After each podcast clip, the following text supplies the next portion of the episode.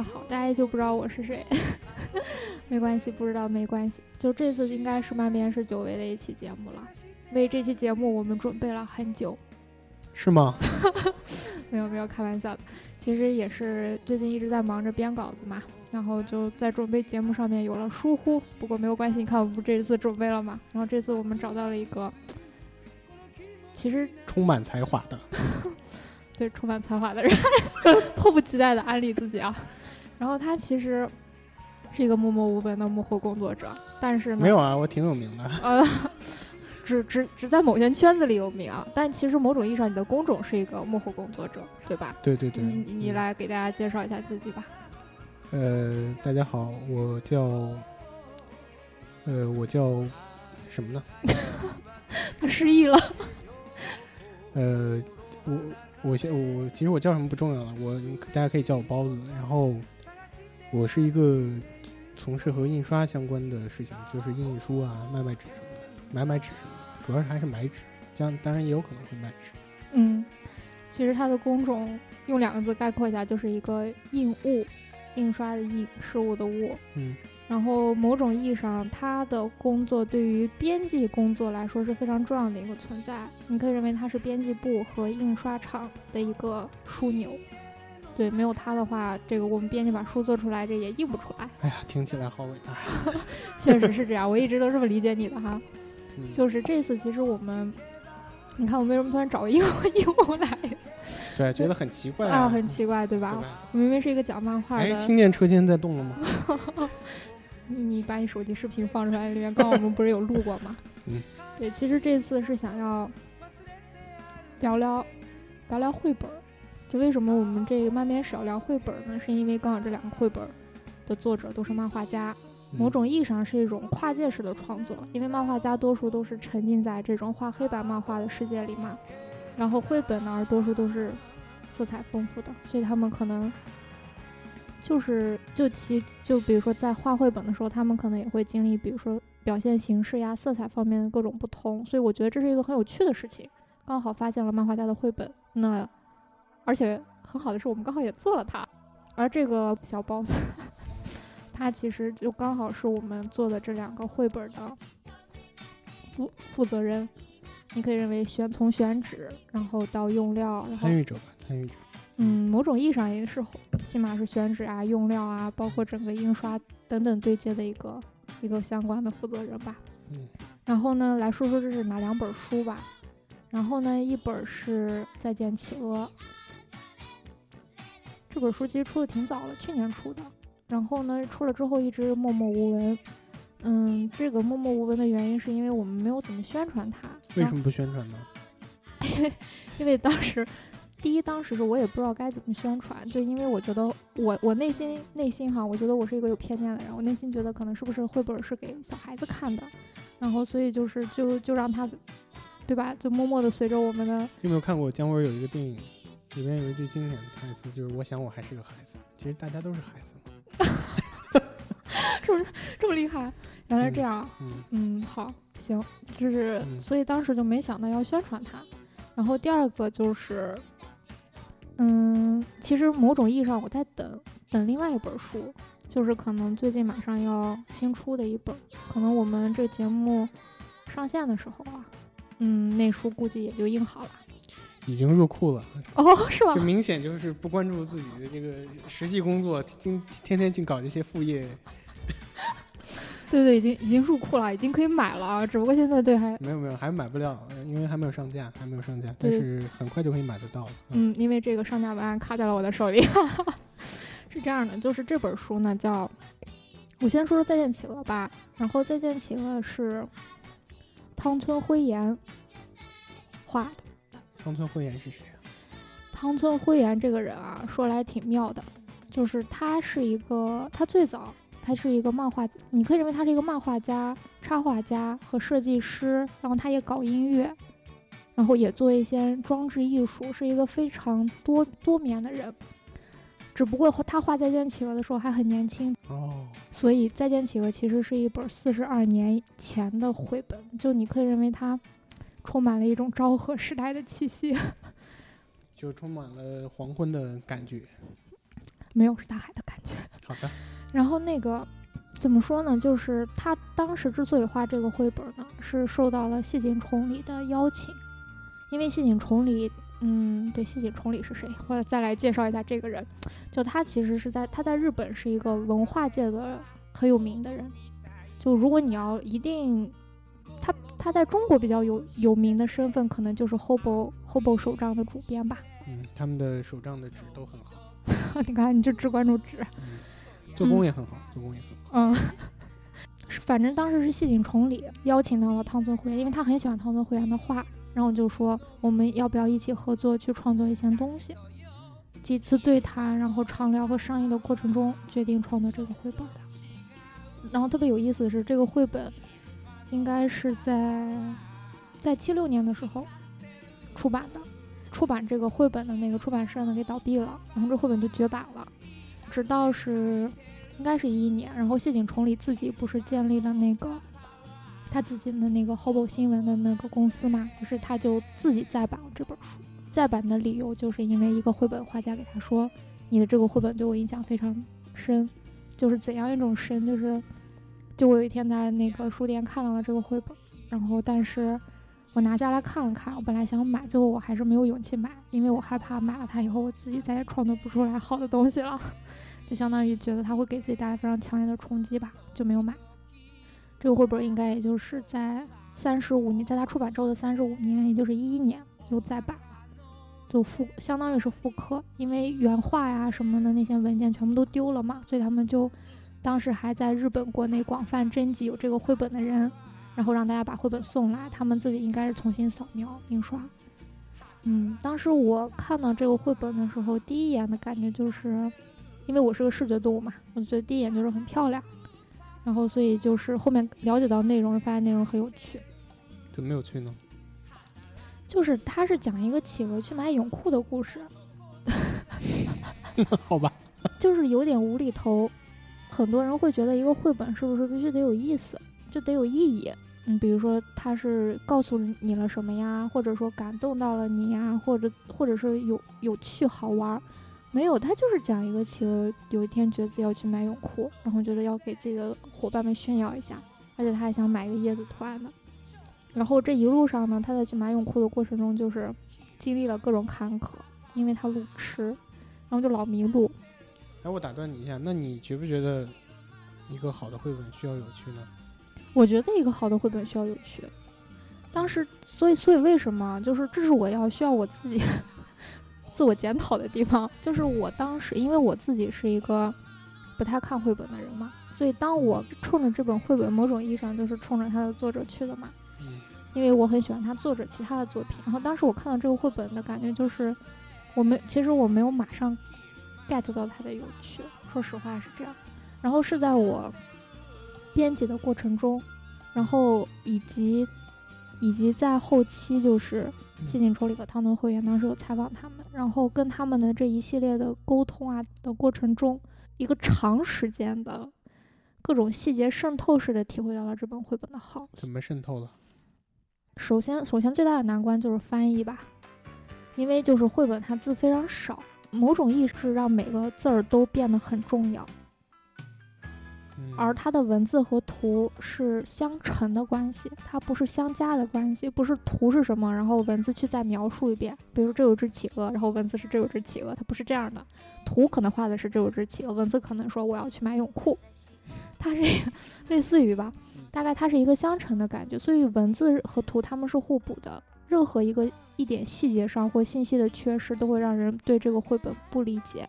一个是在翻译方面，还有一个就是因为我一直很好奇他们当时为什么要创造这个作品嘛。后面发现，一个是出于年轻人的冲动，两个人的荷尔蒙。当时两个人是在一个咖啡馆里，每天坐在那里聊。然后定选题，然后尝试着探讨，但是有时候两个人也不一定完全都聊正事儿，比如说偶尔挑一下咖啡馆小姑娘之类的。嗯，所以他们两个都是男的，是吗？对呀。啊，我以为是一男一女。你想，你想多了，你想多。两个大叔，现在都真的是两个大叔了。就在采访他们过程中，就是说到汤顿辉言和谢景崇礼，他们其实是是想表现的是某种意义上是我们儿时的一种睡眠体验。然后比如说你有时候跟爸爸妈妈一起出去玩儿，然后你睡着了，然后爸爸妈妈就抱着你移动，当你醒来的时候，你发现诶周围全变了 的这样一种体验。哦，就这个企鹅也是，当他当他想要去另外一个地方的时候，他发现总是不对，然后当他醒来的时候，发现周围的景色全变了。他其实想要去传达这样一种东西，可能作者本身他也并不想说是就直面的把这个东西说出来嘛，他希望每个人都去体会。比如说我嗯体会出来的可能就是这企鹅路痴，明白。从细枝末节，然后了解到了各个角落以后，然后你就会对他的这种喜欢是加倍的。就是我发现绘本真的不是一个翻一下就结束，你不可能就是我用一分钟时间把它看完，然后摆那儿，跟一本文字书的读法其实不太一样的。嗯哼，那也是我在编一个绘本的时候突然意识到的，绘本的读法跟文字书还真的不一样。比如说，你看绘本的时候，它的那个图上是有很多很多的细节的，因为它是一个跨页的大图嘛，就那种冲击感带来的某种意义上是一种愉悦，你会觉得很开心。就跟你早上起来看见阳光明媚照在这个世界上一样。对它某种意义上就是一种感官是大于逻辑上面的一种阅读，所以我就发现绘本它不能就很快快快的那样翻，而是说你要在一页上停留很久的时间，你可能在看这个画，配合文字去读，而且一页一页慢慢的翻的时候，你会对后面一页很期待。因为其实我们在读绘本的时候，确实都会有一些可以说是不是很好的习惯，就是我们确实是急急着把它看完嘛。但是怎么才能够做到不急着把它看完，或者说 嗯，呃可以反反复复的阅读它呢？有没有什么好的建议？这就是为什么好多人会觉得绘本是给小孩看的原因。嗯当一个大人给孩子去一起看绘本的时候，他是要读给他听的。你用眼睛单纯扫过一遍，和你去读出来给他听，那个时间是不一样的。读的时间是更缓慢的，而且你在读的过程中，你可能会注意到或思考到更多的细节，嗯，是的，这是一个点。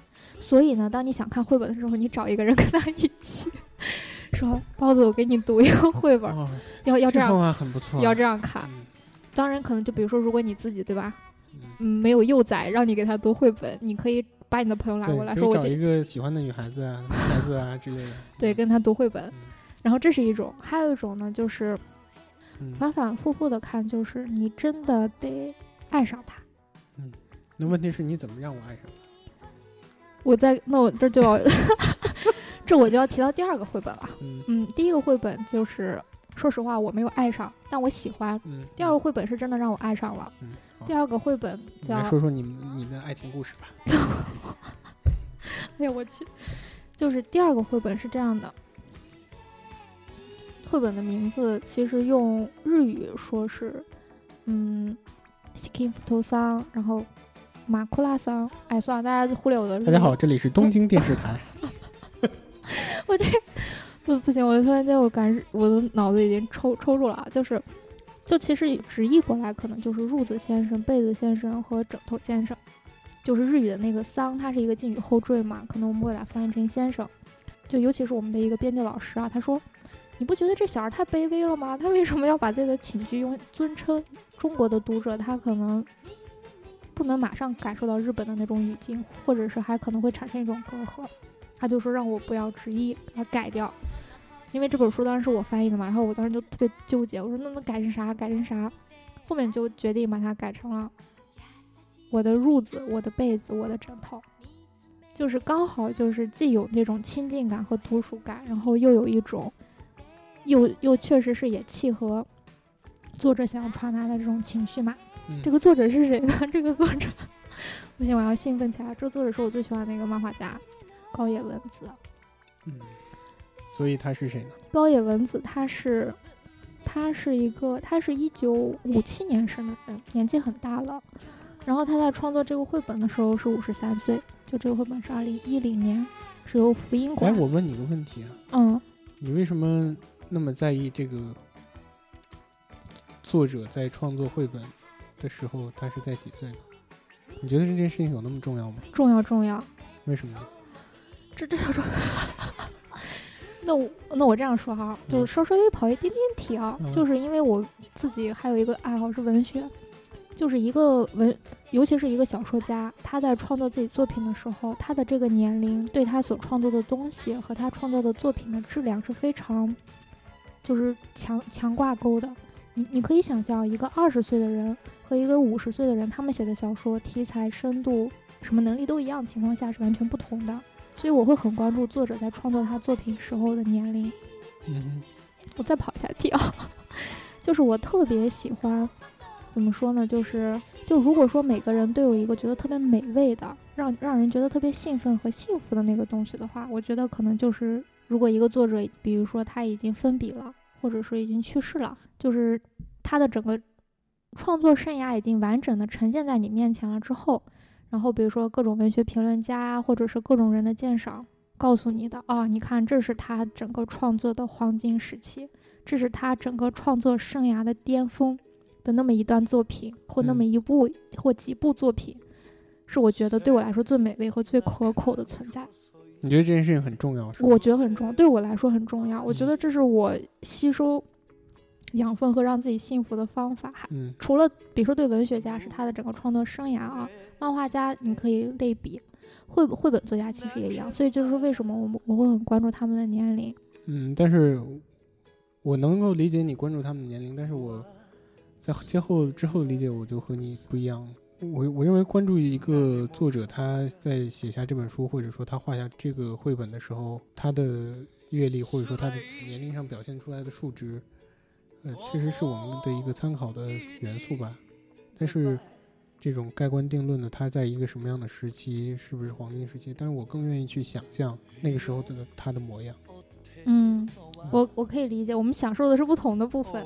对，嗯，所以再跑一下题，可能就跟刚才一样，还就是让人觉得特别美味的一个点，是我最近才突然想到的，就是我我有的时候，比如说会非常喜欢一个演员，比如说把演员也类比成作作创作者吧，就是。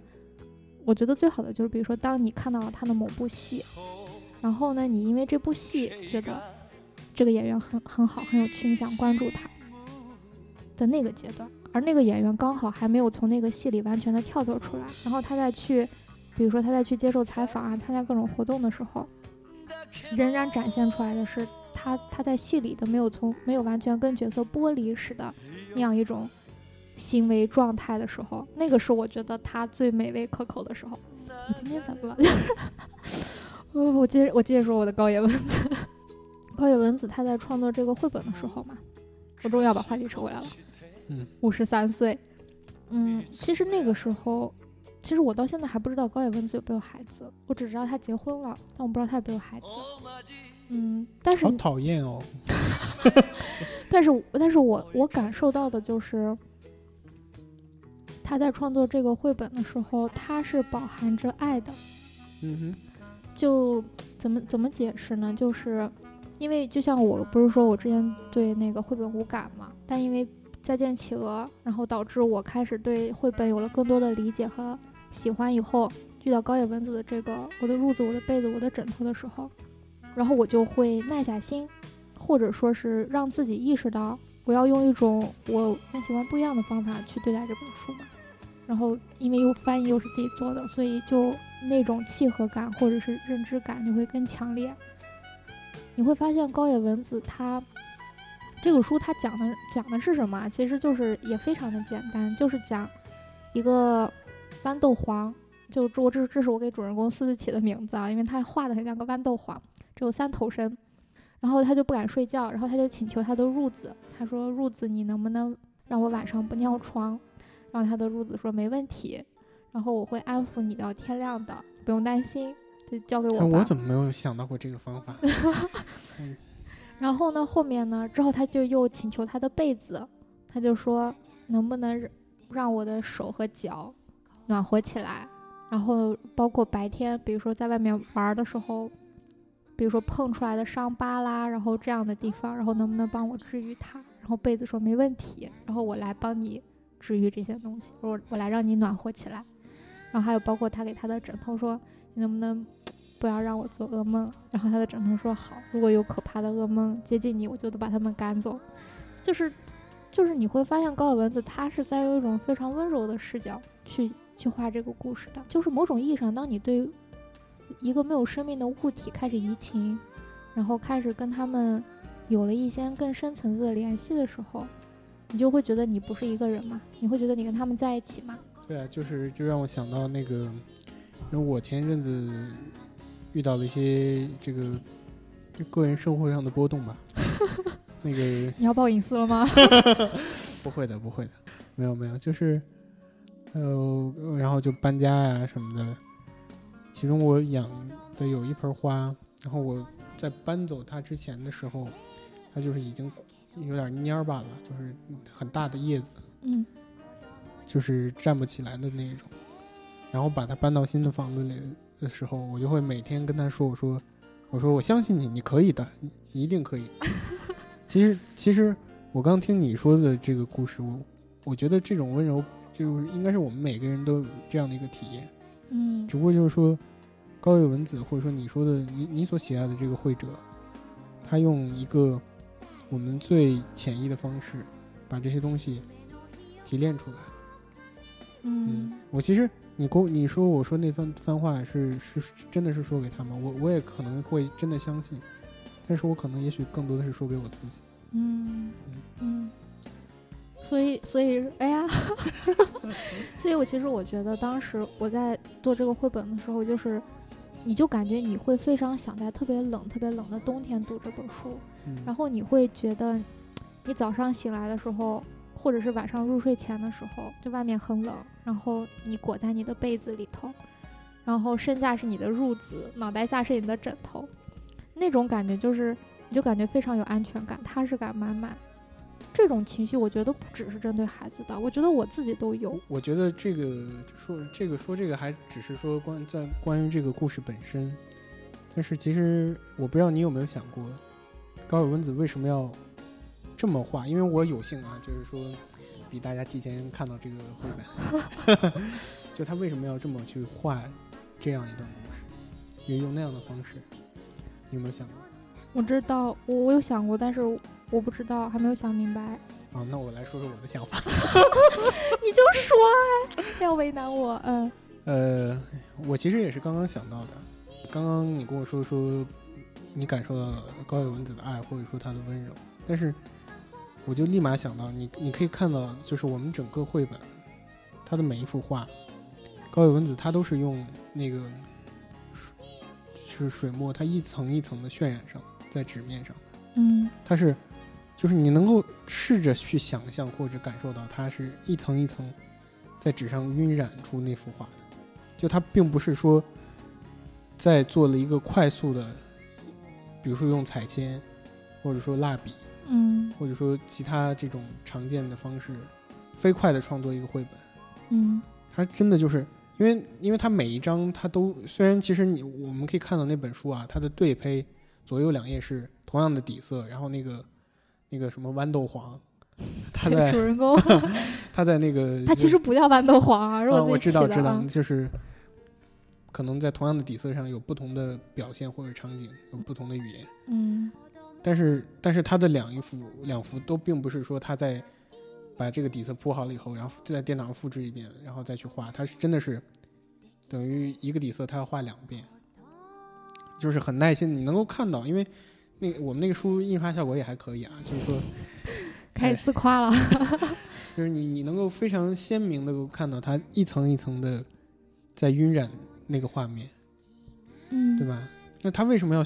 我相信高野文子他作为一个漫画家，他会的技法很多，对，对吧？但为什么超多，他独独在选择这样一个故事的时候用这样的一个方式？我觉得他感觉是一个感觉还是一个看起来有点笨拙的方式。对啊，就是晕染嘛。嗯，但是晕染可能是所有的画绘画技法里最最温柔的。好像是的。对啊。哎，你说到这一点，我就想到，你看他所有的画哈，全部都是圆润的，就他的那个框是圆润的，那个我们的那豌豆黄是圆润的，对啊他所有的寝具也是圆润的，哪怕他的噩梦都是彩色的，就是就让我能发自内心的觉得感受到一种柔情，所以我就会很爱这这他，这就是绘画者的力量嘛，这就是绘画者的能力。是吧？我我就觉得这本书我会把它愿意送给我很在乎的人。其实《再见企鹅》也是一样的呀，《再见企鹅》的，你看它的画法，他是用丙烯画的，对啊，他是用丙烯，他而且他他是用很，你可以感觉到他当时是在很大胆的刷，我完全不知道那个故事，我只是单纯的看那个画去想象，嗯。他就真的是很大胆的在画画画，就是去刷那个画，然后嗯。你所以他就有年轻的力量，这个就是年轻的力量，只有年轻人才会去那么画画画。你看我们那个，我们有一个比较比较有意思的老先生，嗯他是画科学植物画的曾孝林老师，他就是那个一笔一笔的慢慢的画。你看他，他就是这种老年持重的去画一个科学植物画的状态，反映在他的画里。嗯，你和那种再见企鹅这种画画画的感觉就非常不一样。所以这个就就是我们你刚刚说到的这个永远不过时的这种年轻的力量，这就是画面本身，他在画就是画的每一笔每一刻嗯就留住了那个力量。温柔的力量其实也是吧。对啊，是啊，嗯，所以当时自己亲自做完这两个绘本以后，真的就是有完全不一样的理解，你就会觉得，你就觉得自己之前其实是需要反思一下。人 人都是这样的嘛，就是都要在成长，很正常。嗯，比如说，其实这两个，就关于说到那个再见企鹅嘛，就是这个汤敦慧眼，他其实被称为叫什么来着？看啊，叫做黑塔乌妈的鼻祖。对啊，这是黑塔乌妈，大家好，这我们是一个一一个中文节目啊，请请不要大家不要误会，请在在收听的中文观众不要离开，谢谢。嗯 你这是插播广告。这样的，就是黑塔乌妈就是日语啊，黑塔就是下手，就是很烂、很糟糕的意思，而五妈就是很棒、很好的意思。就黑他五妈就是把黑他这种东西变得很五妈，嗯哼哼，你这样解释能明白吗？明白，就是把最糟糕的变成最好，对吧？我给你翻译翻译。就举个，哎，我这样说可能也也有点怪，就是这样，就是嗯，有一个那个，我看看啊，让我看一眼我的笔记，嗯，就是有一个，哎呀天呐，我笔记上居然都没有反思一下，就是有一个大众，就是一个大众文化评论家，他曾经把艺术分成了三三个类型，一种是纯艺术，嗯，定义为就是专门的艺术创作者为专门的欣赏者创作的东西，而大众艺术就是专门的艺术创作者为大众，就是为非专业的，就是普通大众所创作的作品。还有一种呢，叫做界外艺术。界外艺术的定义是生长在约定俗成的艺术和文化经验之外的艺术。然后他们就觉得汤村慧彦就是这种界外艺术的代言人。嗯，界外艺术其实我我的理解就是说，嗯相当于我在是在我们的日常中，我们有一些那个少数派，但其实往往这种少数派其实是被社会所接接纳的，所以他称之为少数派。嗯但是往往在这些少数派之余，还有一些不被主流所认同的少数派。嗯我我理解这个界外就是这样的一个意思。嗯，嗯，差不多是这我们甚至都可以，说，当年印象派就是这么起来的。嗯嗯，它就是本身就是一种界外艺术。嗯所以我觉得就是怎么说，就是以汤村会员现在在日本的，还有包括谢景崇礼他们两个现在在日本的文化界的地位，再见企鹅某种意义上就是他们好像内心和身体里蕴着很多很多的东西，想要爆发时候嗯，憋出来的东西。对啊，所以我就说嘛，歘歘歘。对，就是这种嗯感觉。嗯而而我的褥子、我的被子、我的枕头，可能就是因为是一零年，其实这个应该是高野文子是一个非常寡作的漫画家，嗯，他只有七部作品，嗯，只有七部。哇，我们居然签下来了一部。哎呀，你又剧透，你要气死我了。就是是这样，就是他只有七部作品，然后这个应该是他的创作中晚期了，所以你看他就是他没有那种要憋着去创作的感觉，而是说。就是一种顺其自然的，让自己的能量流淌在里就是面的，喝一口水的感觉。嗯嗯嗯，所以就是，而且最有意思的是什么？就是他不是一个漫画家嘛，这嗯应该是他唯一的一部绘本。就他在这之前和之后都再没有创作过嗯绘本了，他为什么不创作呢？因为他是个漫画。家 那他为什么要创作呢？啊，刚好是因为你知道福音馆吧，就是日本非常有名的一个专门做绘本的出版社，世界上很有名的，在世界都很有名的一个，嗯好吧，反正我不知道，一般都是没有名的。哪来的自信？是然后福音馆当时就约，就福音馆他们有一个特别有意思的月刊，叫做嗯 “Kodomo no Tomo”，就是你可以认为是孩子之友的这么一个月刊，嗯就是很薄的一个小杂志。然后这个这个月刊呢，它差不多每个月都会有，都会请一些漫画家，不是漫画家，就是会请一些创作者来画一个绘本故事，然后就送给小朋友或者是来卖。然后高野文子呢，就是其其中的一部，就是应该是二零一零年的二月号的那一部。然后在四年以后，这个这个作品就是这个月刊呢，就又被精装版出版了，就是现在我们签下来的这部作品。所以这本最早是有非精装版的，是吗？有非精装版的哟。那你为什么不买回来叫我看看？对这这这我我居然才知道，太可恶，太失望了。坐在我对面这人一直在撺掇着要把它做成非精装版。一会儿我们聊他为什么想要做非精装版哈。嗯然后就是他，然后这个作品呢，就是四年以后不是做成精装版之后，就正正正式作为书籍出版了吗，然后就得了日本的那个绘本屋大奖，第五、嗯第五名，不是第一，但是第五也很不错。作为一个漫画家来说，已经很了不起了。就我就觉得高野文子，对对对，重在参与，重在参与。就 觉得高野文子很厉害呀，就是嗯，是的，是的。就在他在自己的就是这种本门领域里啊，他不是只创作了七部作品嘛，其中有两部都得到了非常，就比如说得了手冢治虫文化奖，得了漫画家协会奖这样子，然后只是作为一个蹭喝口水似的创作的绘本也能得奖，所以就是我当时是从两个细节中感受到高野文子把他作为一个漫画家的手法用在这里面的。一个就是他在画这个豌豆黄的时候啊，就这个主人公的时候，他是用四格漫画的方式去展现他盖被子，画的非常非常的可爱，就是一个豌豆黄愁眉苦脸的坐在床上，在思考今天晚上要怎么睡觉的那种感觉，然后是用四格的方式去表达他从坐在床上，然后到躺在床上时候的这么一个动态。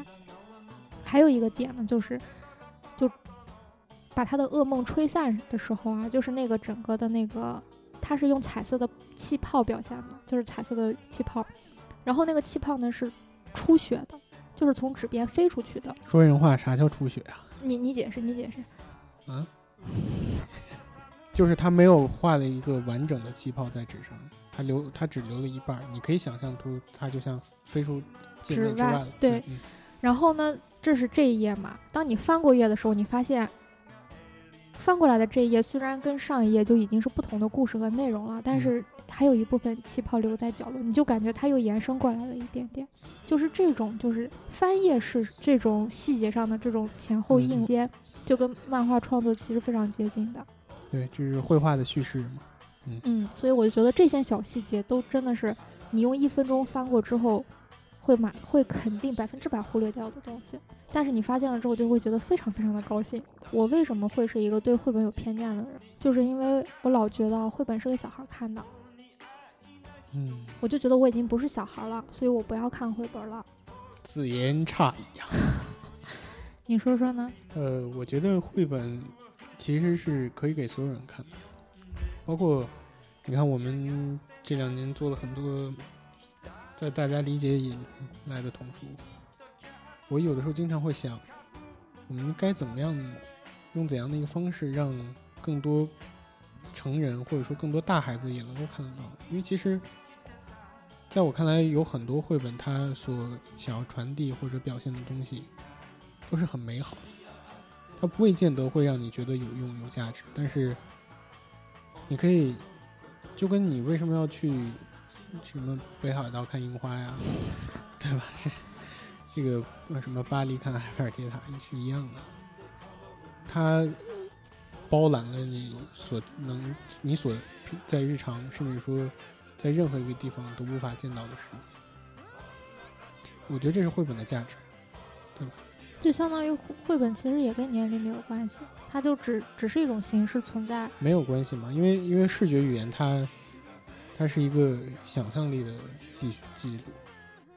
因为文字文字本文字来说的话，相对是有一些边界和界限的，它只能够说得清楚我们经验之内的事情。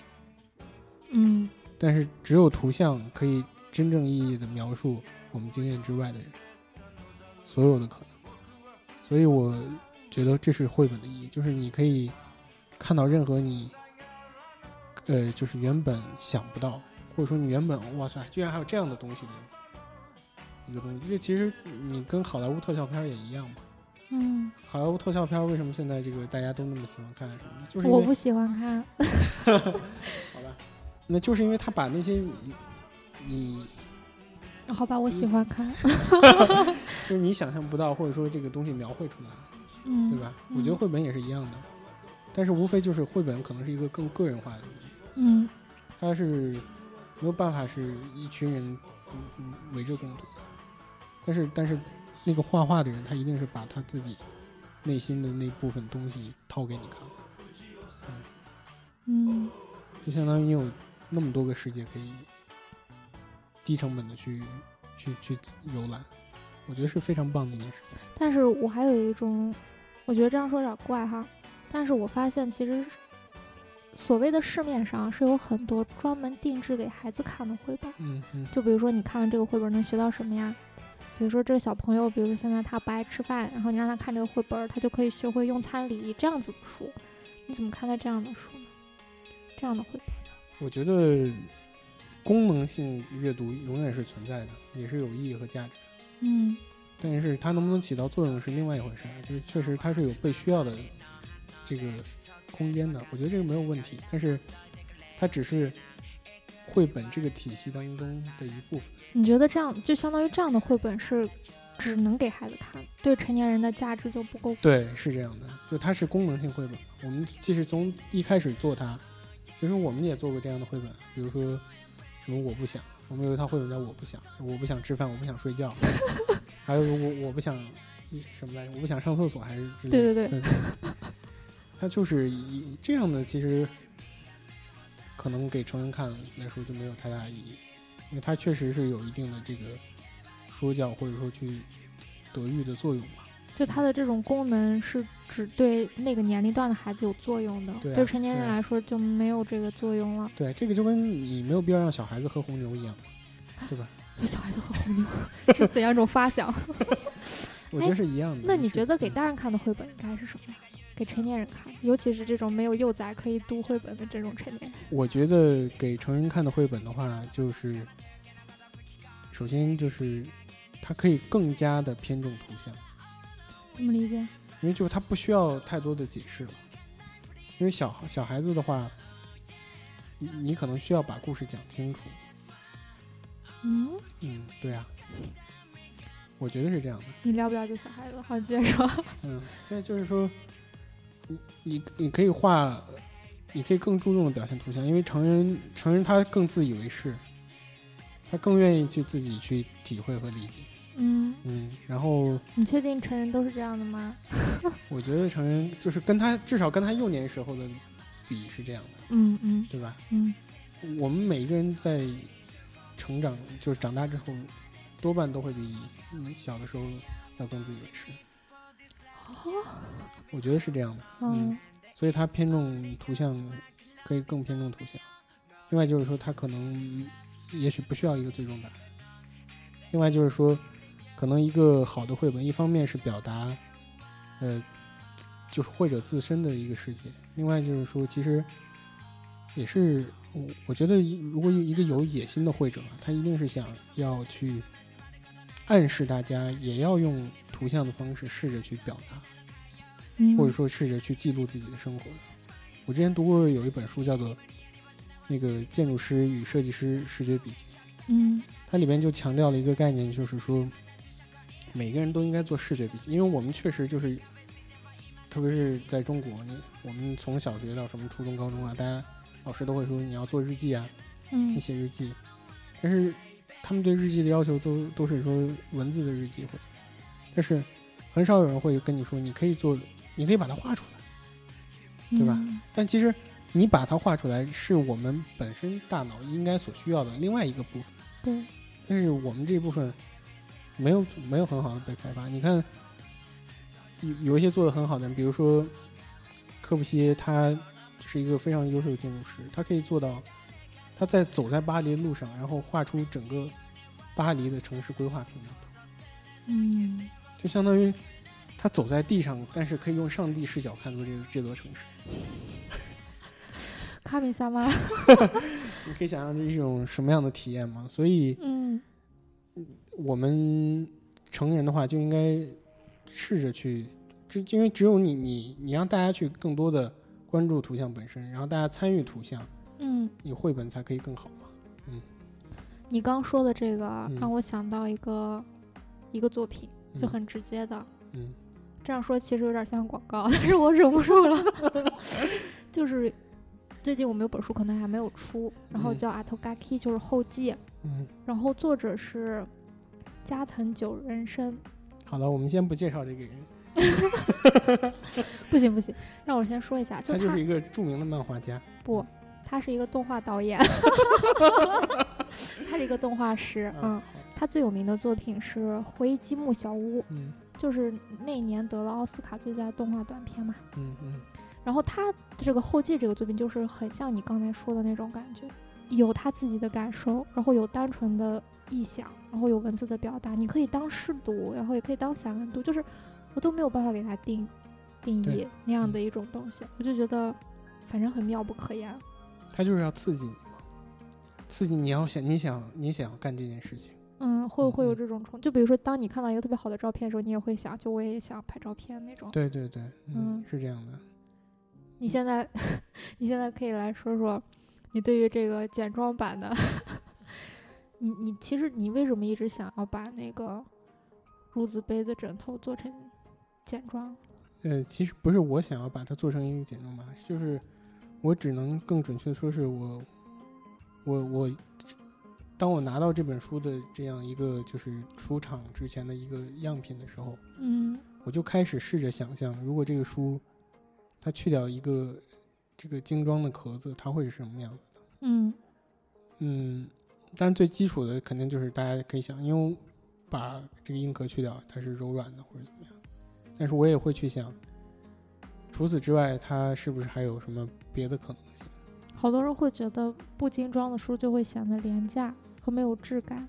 我觉得不是啊，就是这个是因为我们的行业习惯是说，只有在做精装书的时候才会这个下足功夫用足料，这这嗯就是一个非常不好的习惯。就是说，其实我们需要建立一个更好的标准，就是我们做最简单的书，我们也可以用用足料下足功夫。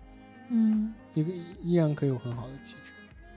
我刚刚说为什么说，呃，这是我只是第一手想到的信息，但是我后来又想，那是不是还有别的可能性？嗯你比如说我们现在所所有看到的绘本，它为了呈现绘绘画原有的样貌，它一定是要做的有一定的尺度感，要尽可能的大。对，如果太小了，你没法看。嗯但是我有一天就突发奇想，我就想，你看那个现在 VR 眼镜啊什么的都很流行，就是你比如说你把那个手机往眼镜上一照，嗯又进入了这个私人影院的世界。那我就在想，会有会不会有一天走上了这个纸质书和科技交融的这个时时时候，或者说这样的一个时代，就是我们可以把绘本做的超级小。嗯可能就是一巴掌就文库绘本，然后就就是一个大方块儿。你平常这个不戴眼，嗯，你可以随便的翻一翻它，但是当你想好好好读一读它的时候，你带上你的这个什么绘本放大镜，然后你就可以饱览其中，而且你可以调焦，足足足，然后你就那个时候你就再去看那个气泡气泡，可能你就会发现，也许啊，也许就是说在在那个紫色气泡的右下角，其实高野文子偷偷写把自己的名字写下来。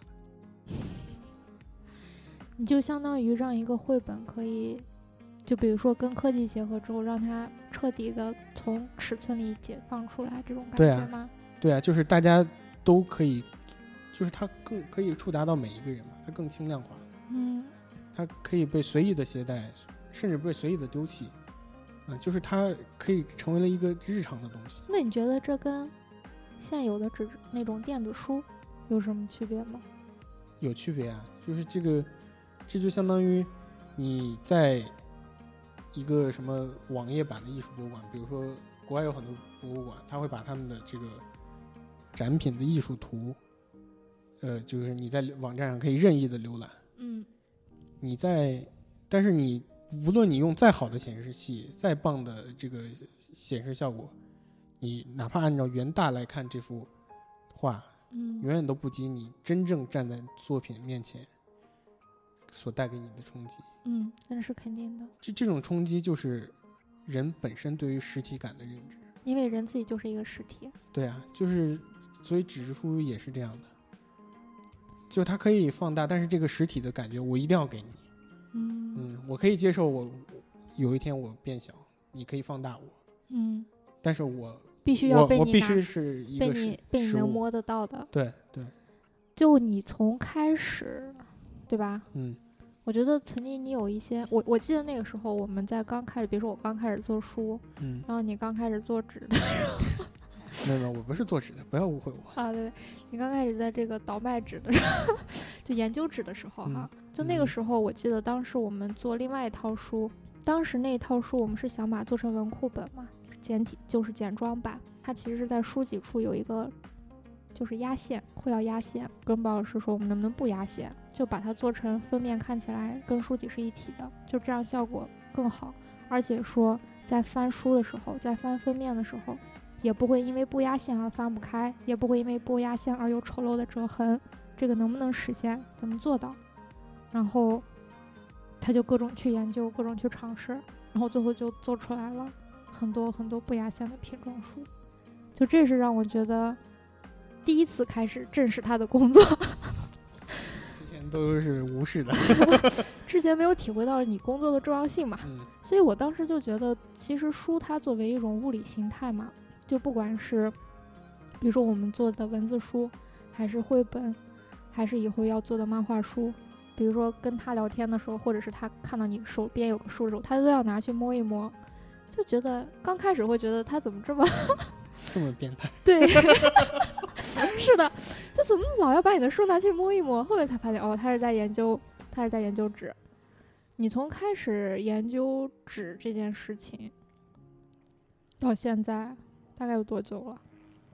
嗯，勉强快三年了吧。其实我不敢说我在在研究纸，因为我也就是我我做我做应务也只有三年嘛。我我今年才有一种开了门的感觉，嗯以前都还在门外呢。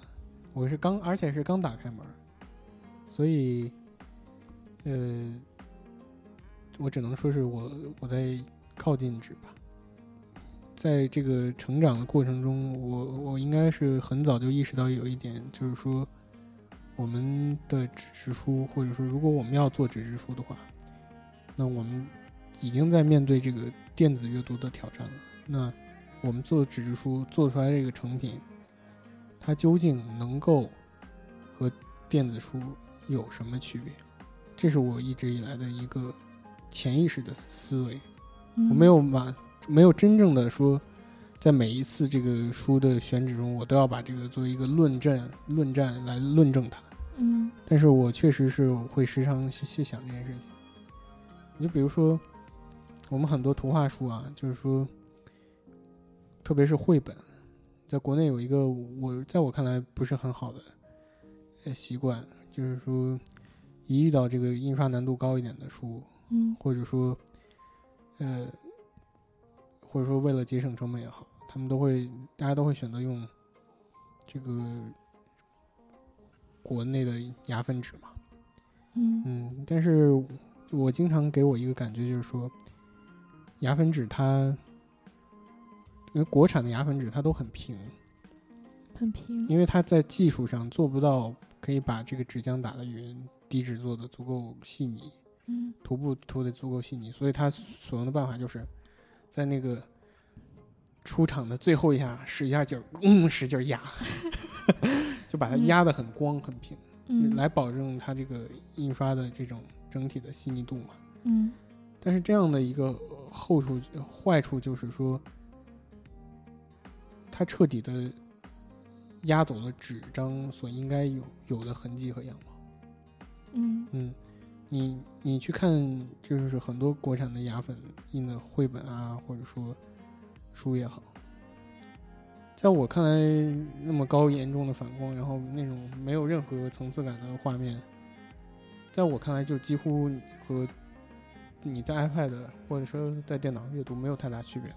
嗯。它唯一的一个可能还勉强可以说是优势的地方，就是说它没那么刺眼，嗯。因为这是纸张本身的一个特特特征吧。嗯。但是这不是我们对纸质书的认知，嗯。我们主对纸质书的认知就是我们希望它和电子阅读带给你不一样的感觉，你能够感受到纸质这种实体感给你的美妙，你可能都不会察觉到它，但是你会觉得很好，嗯嗯。就就是这样一个感受。嗯那目前，比如说在，我记得当时在做枕头褥子的时候，你选的这种纸，嗯，跟跟原版其实是还挺挺有差别的。你当时为什么定这种纸呢？呃，首先，我觉得这是一个大家共同去磨合的一个过程啊，不是说我一个人决定的。因为我刚好那个时候，在那个时候发现了一个一个还不错的日本纸。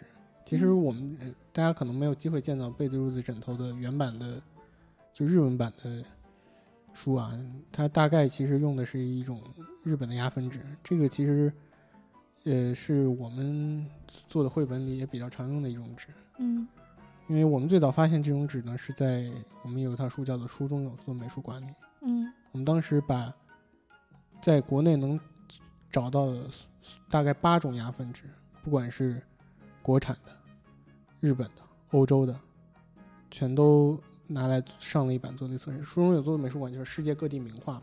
嗯然后在这种比较里，我们就发现了其中一种日本的牙粉纸，它的好处就是说，这这个纸张虽然虽然它也叫牙分纸，但是它跟国产的牙分纸非常不一样，它的细腻度足够高，嗯所以它在阅读起来呢，纸张本身的肌理是存在的，嗯它不会让人觉得这是很平的。另外就是说，当这种油画类题材，或者说比如说像《在线企鹅》那样丙烯类的题材，你这个油墨铺在纸张上的之后之后，你可以还是比较明显的能够感觉到这种油墨的堆积感，嗯这是很多纸是达不到的。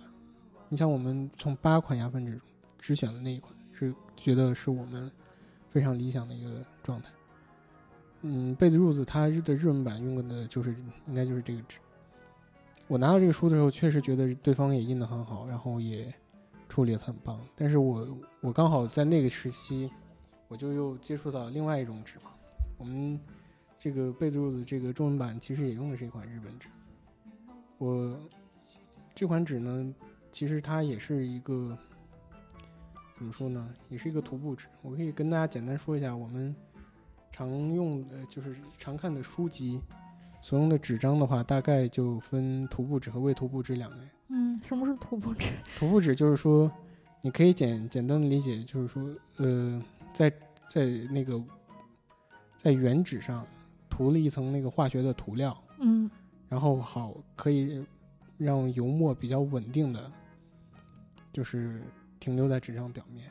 嗯所以我们一般那个，比如说需要这个，如果这个作品的细节非常多，就一般都会选用涂布纸，嗯，因为它比较有稳定的印刷。然后未涂布纸呢，就是说不去做这层处理，它的好处呢就可能是更环保，或者说它几乎不反光。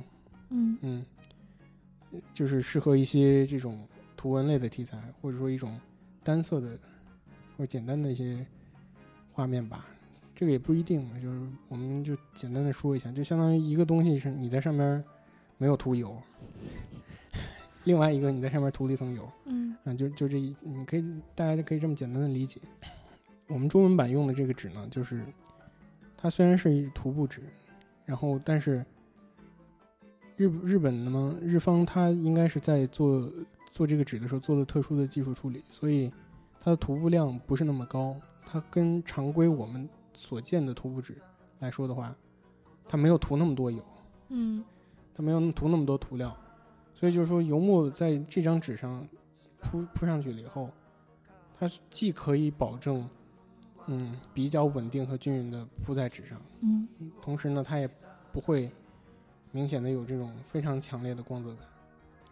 这个其实也主要是因为我看到了高野文子的那个画之后，我刚刚跟你提到为什么说我觉得它是晕染，嗯那那晕染就是说一定是柔和的，一定是我觉得它不应该反光，不应该有那么强烈的这种光泽感，而嗯它就应该是淡淡的让你融入这个画面。但是它，但是它那个晕染确实又又很浓。如果我们完全用未涂布的纸张的话，可能它很多纯色的部分在印刷上来说就会就会不是就会花掉，就是嗯。它不会那么的均匀的表铺在纸张上，所以最后就选了这款纸。嗯。嗯，反正当时我看的时候特别兴奋，嗯，就觉得好像就特别像画上去的，就是相当于直接画在那个纸上的那种印刷效果，跟原版比起来，对对，就是因为我们在做书，特别是这种绘本类的书，经常要去在选纸上，经常要去考虑的一个方向就是，这个绘者他是怎么画出这幅画，他是在什么类型的纸张画的这这样的画的。嗯因为我们做做这个书、做这个绘本，它最终的目的是为了尽可能的原汁原味的把作品本身的样貌传递给读者。对，也许这个过程中会有我们的演绎，但这个演绎一定是最大化的降低我们自己，把这个真最真实的部分传传达给你。对是，嗯嗯，所以就选择了这样的纸。那你觉得？我记得有一次你给我说，国内的纸，就是，就比如说在分克重和给纸分类的时候，嗯和国外的纸不太一样，而且国外的各个国家之间好像也不太一样。对，就是你像日本纸的话，它它整体的工业体系的习惯是说，它是以现在是不是进入大家已经听不懂的阶段？嗯它是以厚度为主要基调做来服务的，就是它这个纸，不管是因为其实纸，大家对于造纸业要有一个基本的认识，就是说，它每一批纸一定会存在这种批次差，或者说它是一个波一个曲曲线波动。优秀的造纸企业，它可以做到，就是说让这个波动非常小，但是它一定是在波动的。嗯然后，但是你比如说日本纸，它有一个鲜明特征，就是说它无论如何，它都要控制好这个纸的厚度，哪怕在克重上有一些波动。嗯也那它为什么要有这样的思考呢？就是因为它日本的工厂从造纸的一开始就明白，至少对于在 book paper 这一项来说的话，嗯它是要为书服务的，而书最关键的就是说它需要做成多厚。对，嗯，这个啊，这个就是所以控制纸张的厚度其实是非常关键的一个指标。但你看国产纸，它就有这种不太好的习惯，就是有一些工厂甚至都不知道自己的纸有多好。你上次说有一个他给你填了个单子是吧？就是我问一个工厂要一个要他们这个纸全克重的，就是所有的这个从低刻度，就是所谓刻度，就是说一平米这个纸的重量，就是就是从薄到厚的这个厚度啊也好啊，重量也好，我要要他这个参数，他们就呃憋了几天给我编了一个 出来，结果还编错了。你怎么发现编错的？因为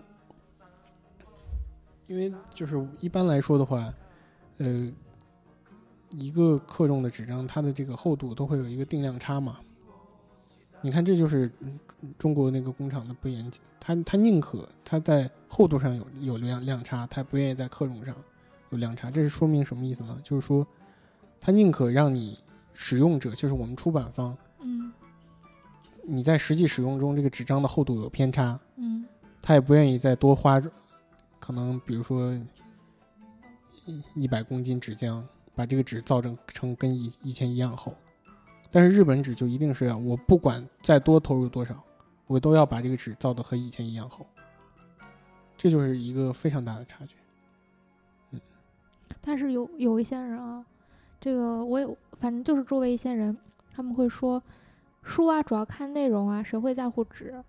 然后还还有包括就是觉得，比如说像我们用更好的纸，某种意义上会让书的成本增加嘛，嗯嗯，比如说定价会更高一些等等。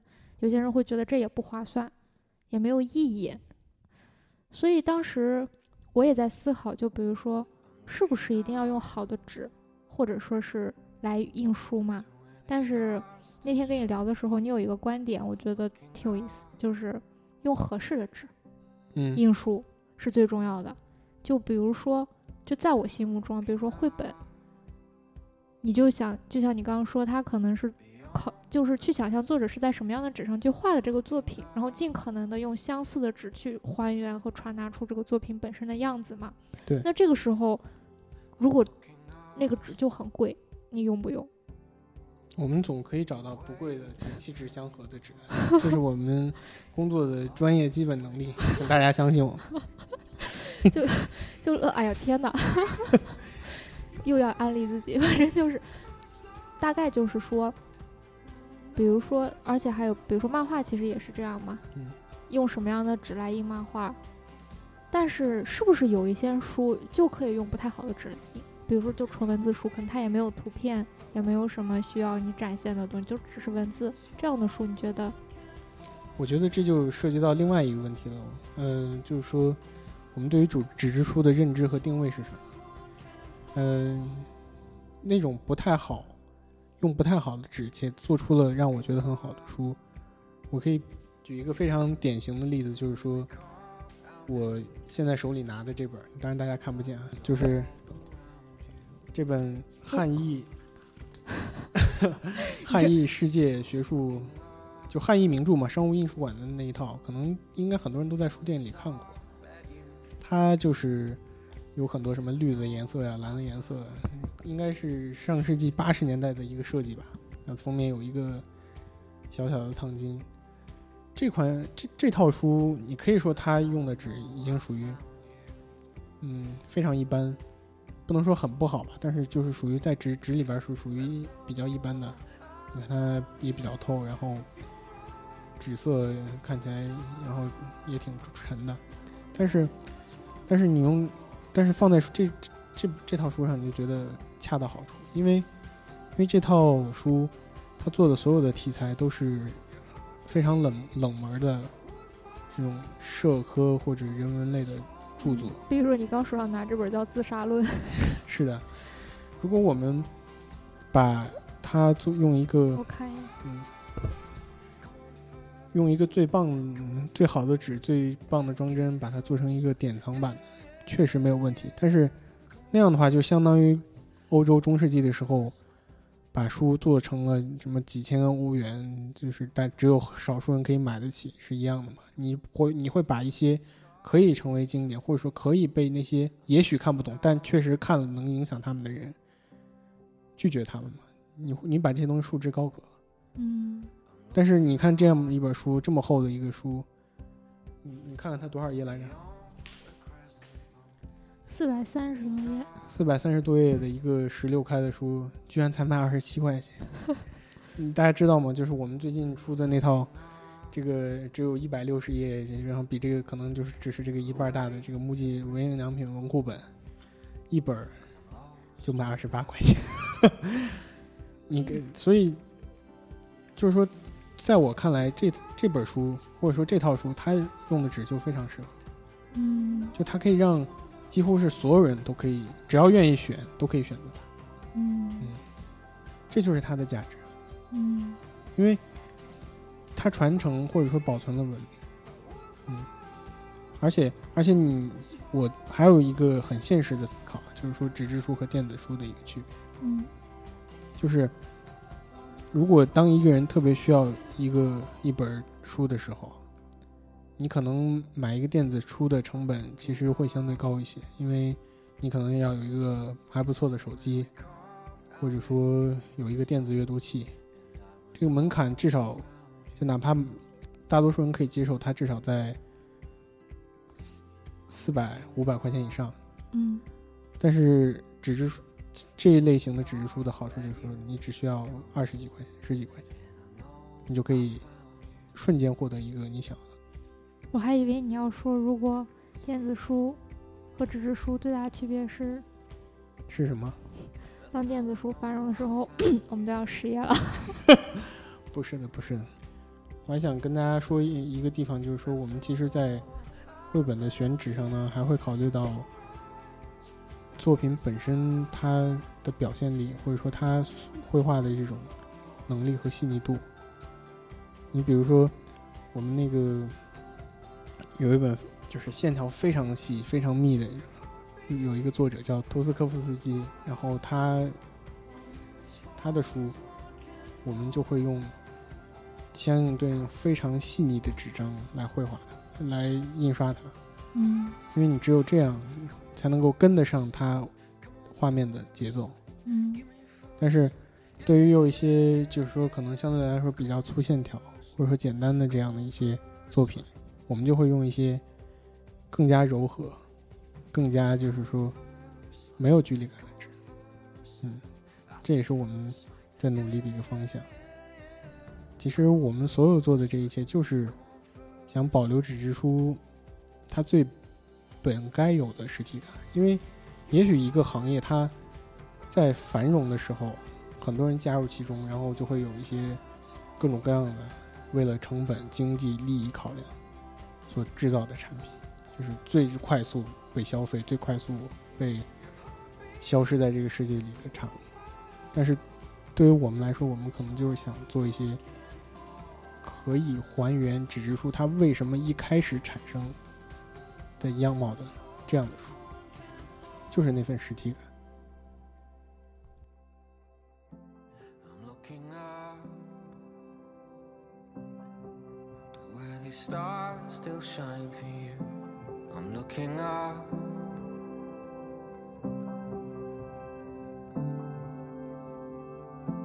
I'm looking up